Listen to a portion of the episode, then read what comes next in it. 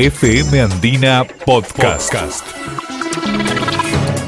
Te decíamos nosotros días atrás que era un tema muy, pero muy interesante para charlar, muy interesante para charlar con el juez Juan Pablo Valderrama todo lo que está pasando en Puerto Madryn, con el fiscal que utilizó una figura que permite algunos beneficios a algunos acusados de una violación. Estamos hablando de la polémica figura de el desahogo sexual, ¿eh? el desahogo sexual que es eh, la que usó eh, el fiscal justamente mm, de, de Rawson.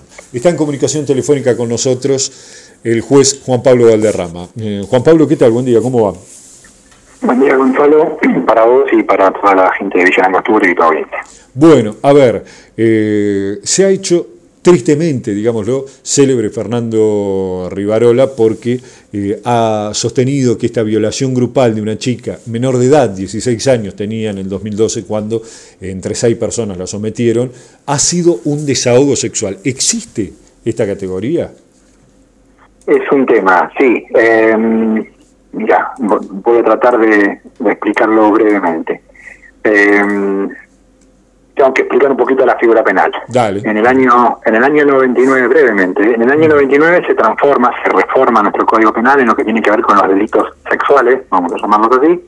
Antes estos delitos eh, el objetivo de, lesión estaba vinculado con la honestidad de la persona y no con la sexualidad. ¿Te parece raro? Hasta el 99, no hace tanto o hace mucho, depende depende de la historia de cada uno pero en el 99 se transforma en delitos contra la integridad sexual. Eh, cuando hablábamos de delitos contra la honestidad, los autores más importantes de la Argentina, Soler, un, abogado de la, de, la, de la, Universidad de Córdoba, Núñez, otro abogado de la Universidad de Córdoba, Fontán Balestra, abogado eh, tratadista también de, de Buenos Aires, cuando hablaban de los delitos contra la eh, honestidad, no contra la integridad sexual, sino contra la honestidad, otro otro ámbito de protección, utilizaban estos términos, eh, desahogo sexual, actos impúdicos, desahogo sexual, eh, actos libidinosos, utilizaban estas estas son expresiones, eh, de alguna manera, para, para poner un rótulo, tradicionales en, el sistema penal. A partir de la reforma del 99 se cambia el, objeto que dejó de ser la honestidad de la persona, de la víctima, ¿no? A pasar la integridad. Hubo varias discusiones sobre qué, qué, es la integridad o no. En definitiva, y con el devenir del tiempo, eh, está, está claro que hoy lo que se protege es la libertad sexual de la persona que, que, es sometida. Eh, eso eh, en general es más o menos un poquito de, la historia. Además, la, técnica legislativa utilizada para, para que, tuvo esta reforma es pésima, no, no lo digo yo, no, no, no, sería una palabra válida, sino todos los, los que comentan, los que han comentado esta, esta reforma, eh, pésima legislación, eh, técnica legislativa, perdón, y incluso si vos escuchás o lees, mejor dicho, los, los las discusiones de, los propios legisladores que votaron esa reforma, dicen en, algunos pasajes, hablan de que, bueno, sí, esto es discutible, esto la verdad sí, no está muy bien, pero bueno, saquémoslo, que sean los jueces los que lo interpreten. Eso ha llevado a sí, sí, sí, sí, mucha mucha confusión en el campo de la aplicación de esa reforma. Pero bueno, hoy ya estamos a más de 20 años de la reforma y hay cosas que, que hemos superado, ¿no? Eh, lo que por lo que yo la verdad que tuvo una repercusión mediática muy importante esto eh, lo que yo pude observar es que mm, no la acusación inicial del fiscal no era un no es un, abuso sexual con acceso carnal sino que la figura que había escogida es la intermedia digamos la de abuso sexual gravemente ultrajante. Para hacerlo sencillo los delitos contra la libertad sexual se dividen en abuso sexual simple gravemente ultrajante y el con acceso carnal. Sí. Es un esquema básico, es más complejo, pero... Sí, sí, sí. Em, la figura que había escogido el fiscal originariamente para iniciar la investigación era la, de gravemente ultrajante. Esto tiene que ver con las circunstancias en que se desarrolla eh, eh, la conducta, eh, tiene alguna particularidad que lo hace, tiene, tiene, un plus o un agregado eh, al abuso sexual simple y no alcanza al abuso sexual con acceso carnal. Es una figura intermedia. Esa era la figura por la que venía acusando. El caso era un caso mm, del año 2012 que se inició después a partir de, la puesta en, en conocimiento a través de las redes sociales.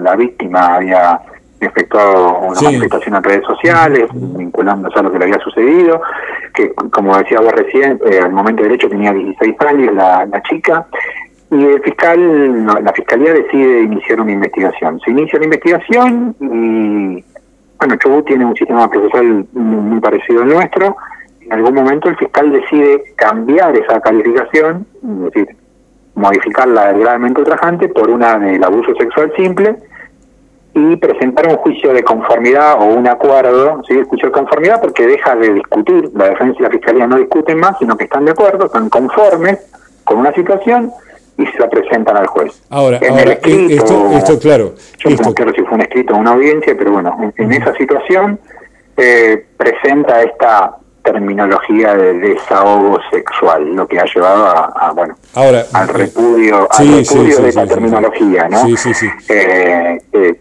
pero, pero volviendo volviendo para atrás, digo, cuando cambia la cara, cambia la, la, sí, no sé si es la carátula, pero cuando cambia eh, el término, la calificación, cuando cambia la calificación, cuando van por el juicio abreviado, ya le reducen las penas de, de, de manera tal que en caso de ser condenados culpables, ninguno terminaría en prisión.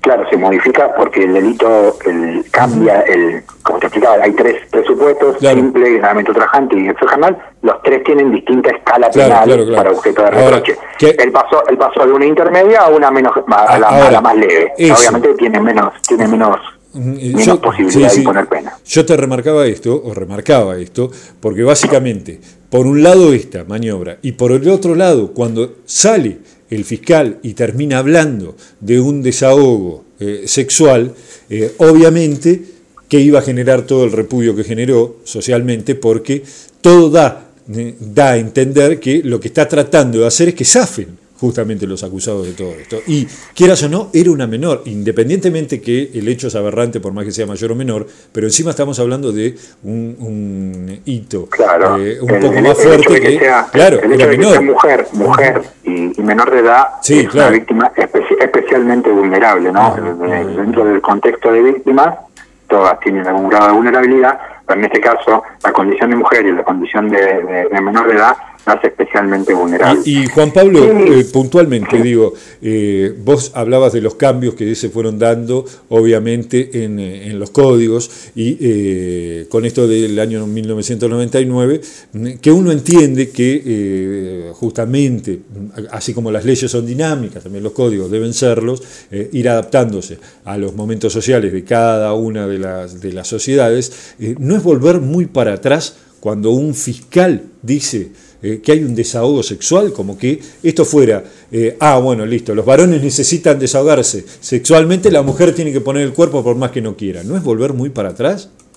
Claro, sí, sí, eh, lo, decís vos, es una interpretación, te decía, Soler, Núñez, otras personas que, que trascendieron en el siglo pasado, incluso Soler nació en el siglo en el siglo XIX. estamos hablando estamos hablando de, autores clásicos del derecho penal que utilizaban esta esta forma de, expresiones y que sí hoy han sido superadas eh, han sido superadas primero por la perspectiva de género que hay que tener para, para, tratar estos casos, eh, esto que hay, mucha discusión en algunos ámbitos con algunos funcionarios, lo que tiene que ver con la, la, la ley Micaela, que ha necesidad de capacitarse y tener esta perspectiva de género por parte de todos los órganos del Estado. Esta, esta manda también la impone la Corte Interamericana de Derechos Humanos, es decir, que la perspectiva de género tiene que estar eh, dentro de todas las decisiones que toma el Estado en general y en particular, obviamente, las decisiones que adopten los, órganos del Poder Judicial. Y obviamente que ha quedado desactualizado eh, la utilización de esta esta frase, digamos, que era, era muy común en alguna época y no tan lejana utilizarla. Por suerte, eh, a veces evolucionamos para bien y en este caso creo que, lo que tiene que ver con, con el género y, la incorporación de, una nueva perspectiva por parte de los funcionarios, principalmente con, con los que son especialmente vulnerables, eh, eh, las mujeres y, el, y, el, colectivo LGTBQ+, también eh, ha, ha, servido para tener una mirada completamente distinta. ¿no? ahora, eh, incluso, incluso el fiscal, el, doctor Rivarola, hizo una mea culpa Sí, entendiendo que, que sí, pero claro, a ver, la hizo, entendemos todo, por el Estado público que tomó esto y el rechazo popular que generó. Pero también está el juez, el juez eh, Diviase, que eh, acepta justamente la rebaja de eh, la calificación del hecho y eh, permite que mm, al menos tres de los acusados puedan quedar en libertad, ¿no? Con todo esto. Yo no, no, no, no, leí nada sobre la aceptación por parte del juez, pero sí es el juez quien tiene que aceptar este tipo de propuestas. Estos juicios de conformidades los termina definiendo el juez. Es a propuesta de la fiscalía, la defensa, eventualmente la querella. En este caso también la víctima había prestado su conformidad eh, este juicio de conformidades tiene que estar finalmente aceptado por el juez. Sí, sí, todavía creo que no, está bien, ahí me adelanté yo, creo que todavía no, no lo ha terminado. Yo no leí nada, pero no, no, no, no, no todavía no. Eso, pero... y, y, calculamos todos que con el Estado público que ha, eh, que ha tomado el caso y con los rechazos masivos que ha generado el caso, eh, el juez va a quedar va a quedar entre la espada y la pared a la hora de decidir. ¿no? no debiera, no debiera. Es una decisión, compleja, es una compleja de parte del juez. Sí, sí, no debiera eh, sentirse presionado por la sociedad, pero obviamente no va a poder escapar a... Los jueces este no vivimos en una burbuja, vivimos dentro de un contexto de familia, de sociedad, de amigos, de, conocidos. Obviamente. Obviamente. Y ahora, ¿qué pasa, ¿qué pasa con el fiscal? Digo, ¿no puede eh, retrotraer a la decisión inicial todo esto? No, sobre el fondo, sobre el fondo, digamos, sobre el caso en sí, la verdad que no, no conozco el caso, obviamente no, es, lo, que, lo, que, lo que ha repercutido en todos lados, pero habría que ver, hay, hay veces que, los fiscales, yo trabajé, muchas muchos años como fiscal, y a veces la cuestión vinculada con el derecho probatorio, es decir, la, posibilidad de, la de recibir información y que esa información en un eventual juicio tenga una capacidad de convencer al, jurado popular, al juez individual o al juez colectivo o, al tribunal. Eh, uno hace esa evaluación y a veces sabe que es muy floja el rendimiento de esa prueba. Entonces, bueno, decide por ahí cambio de calificaciones para tener juicios de conformidades, para tener por lo menos una respuesta que no es la ideal, para ahí quizás no se ajuste a, la íntima convicción que pueda tener el fiscal sobre la ocurrencia de los hechos, pero a veces es una, una conveniencia procesal, porque de la otra manera uno sabe que va, lamentablemente, va, va, a tener un pronunciamiento que no va a ser satisfactorio. Eh, en general, digo, no sé, este caso en particular no conozco. No, pero, eh, te, lo preguntaba porque ya como el fiscal eh, en declaraciones al menos ha como vuelto sobre sus pasos con respecto a este tema, no sería de extrañar que también eh, esa, esta especie de toma de conciencia, como para llamarlo de alguna manera, repercuta nuevamente en un cambio de figura. Puede, puede, tiene puede, ser, puede ser, puede ser, puede ser, sí, sí, obviamente que puede ser. Dentro de las probabilidades está que pueda modificar su, su postura inicial él u otro fiscal y, cambiar.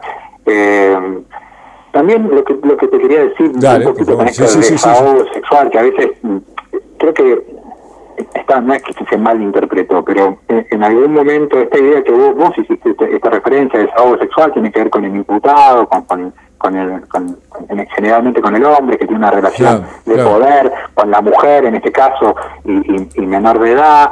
Eh, el cosificar a la mujer porque solamente eh, eh, restringe su libertad sexual para satisfacer el apetito sexual de uno. Para que el hombre se desahogue, sí, sí, es una animalada. ¿no? Pero, e, esta que es una brutalidad, lo que muchas veces se usa en los casos, en los casos penales, es esta, e, enmarcar esta situación, pero justamente para ponerle un plus, es decir, esta persona, esta persona no es que no es que solamente eh, no respetó la libertad de, la víctima, sino que además lo hizo, que es la situación que requiere el tipo penal. El tipo penal solamente requiere un tocamiento con contenido sexual, que, afecte la libertad sexual de la víctima, ¿no? El abuso simple, hablo.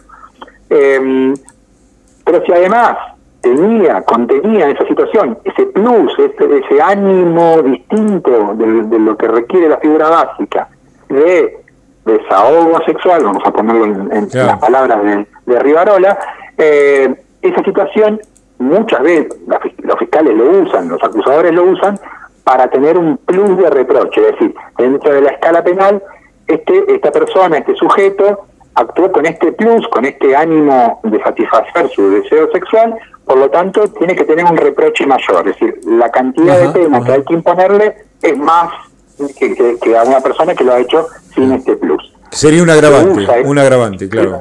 Como una, situación agravante para pedir más pena. E, esa sería la, la, situación. eso Para eso sí se usa eh, no sé si se usa esa terminología, pero esto que te digo yo, satisfacer de Sí, claro, claro, claro, no, no, no, pero se entiende perfecto. No fue este caso, pero en otros eh, podría ser como un plus justamente como para... Se usa, se usa, generalmente se usa. Sí, en este caso no, la forma, por lo que yo estuve leyendo, eh, no no era ese el sentido que le, se le dio en, en, la plataforma esta del juicio de conformidad o de acuerdo, pero, pero en muchos casos se usa para eso, digamos, este plus, este ánimo eh, es para eso, para, para justificar una mayor cantidad de pena. Bien. sería más o menos. Bien. Eh, ¿Tu visión al respecto?